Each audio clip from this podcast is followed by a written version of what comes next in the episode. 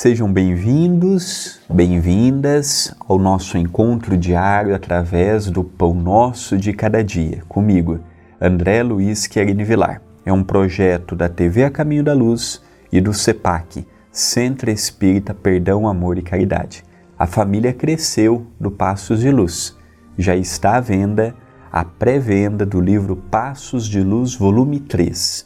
Você pode comprar ele individualmente você pode comprar o box dele contendo volume 1, 2 ou 3 em uma caixinha, como você também terá uma terceira opção comprando três passos de luz para distribuir e ficar a caixinha para colocar com seus outros dois passos de luz. Fato é que são opções que você tem de nos ajudar.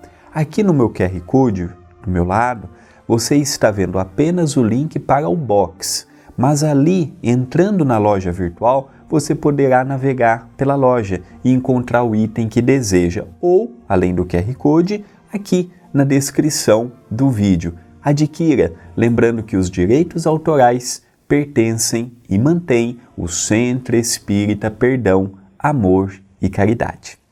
A frase de hoje está no Passos de Luz, volume 1. Capítulo 38 Sabedoria. Sabedoria é conseguir aliar o conhecimento, a razão e o sentimento. Sabedoria para muitas pessoas é apenas o enriquecimento do intelecto.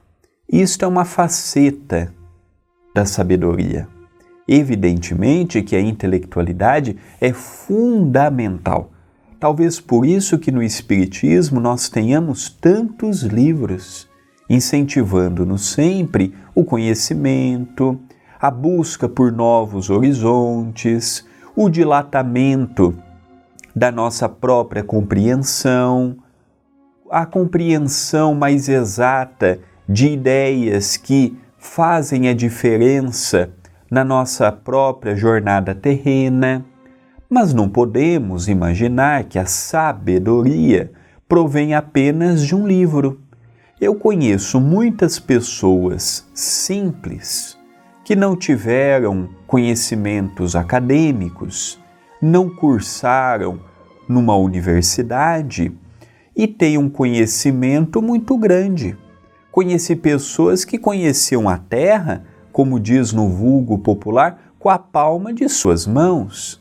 Conhecia, olhava e, na, e, e, já tinha uma noção pela sua sabedoria, pela sua, pela sua vivência, conhecia aquele campo como poucos, é uma sabedoria, sem ter entrado numa escola.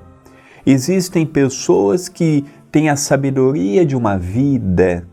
Então você conversa, a pessoa tem sempre uma palavra, tem sempre um pequeno exemplo é uma sabedoria que ela juntou pela sua própria vivência, pelo seu próprio esforço, pela sua própria dedicação.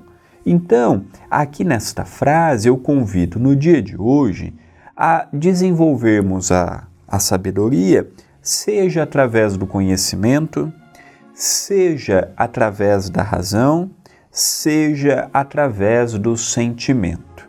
E nesta união, dar os seus frutos naturais. Quais, por exemplo? A ajuda pessoal e a ajuda interpessoal. A sabedoria não pode ser apenas usada por mim, para mim. Não. O conhecimento que eu tenho, eu tenho a oportunidade de ajudar o outro com o meu conhecimento e juntos formar um conhecimento. Eu não posso guardar apenas para mim se eu sei de algo que possa beneficiar, melhorar, ajudar o próximo, é uma caridade também.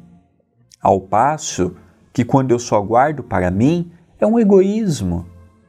Ah, não, eu demorei tanto tempo para descobrir, para saber, para. Deixa a pessoa também. Isso não é um egoísmo?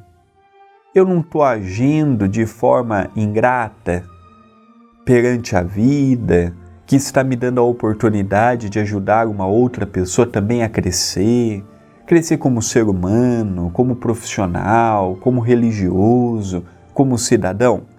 Será que tendo essa postura de guardar para mim apenas o que eu sei, Eu estou vivendo como um cristão, como Jesus viveu em nossos meios? Pensemos nisto, mas pensemos agora.